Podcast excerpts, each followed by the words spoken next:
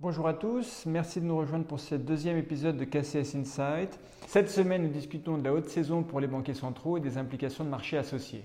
Alors, la semaine dernière, euh, la BCE a remonté les taux de 75 points de base, un mouvement inédit depuis sa création.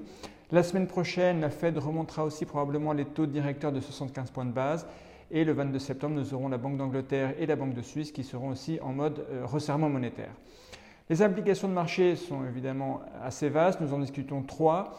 Euh, sur les marchés obligataires, il nous semble que la volatilité implicite est susceptible de rester élevée, mais toutefois, nous pensons que nous sommes proches du pic en termes de durcissement monétaire, au moins dans le discours, et que beaucoup euh, de durcissement monétaire est aujourd'hui intégré dans les marchés financiers.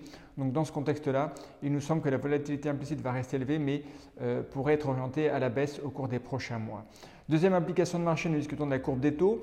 la courbe des taux s'est inversée depuis plusieurs semaines aux États-Unis et en Europe, et il nous semble qu'elle restera inversée pendant plusieurs mois compte tenu de la dégradation des données économiques qui devrait euh, limiter le potentiel haussier additionnel de la partie longue de la courbe des taux.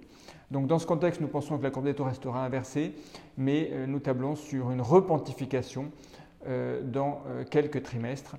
Euh, dans la mesure où historiquement la courbe de taux ne, reste pas inversée pendant très longtemps.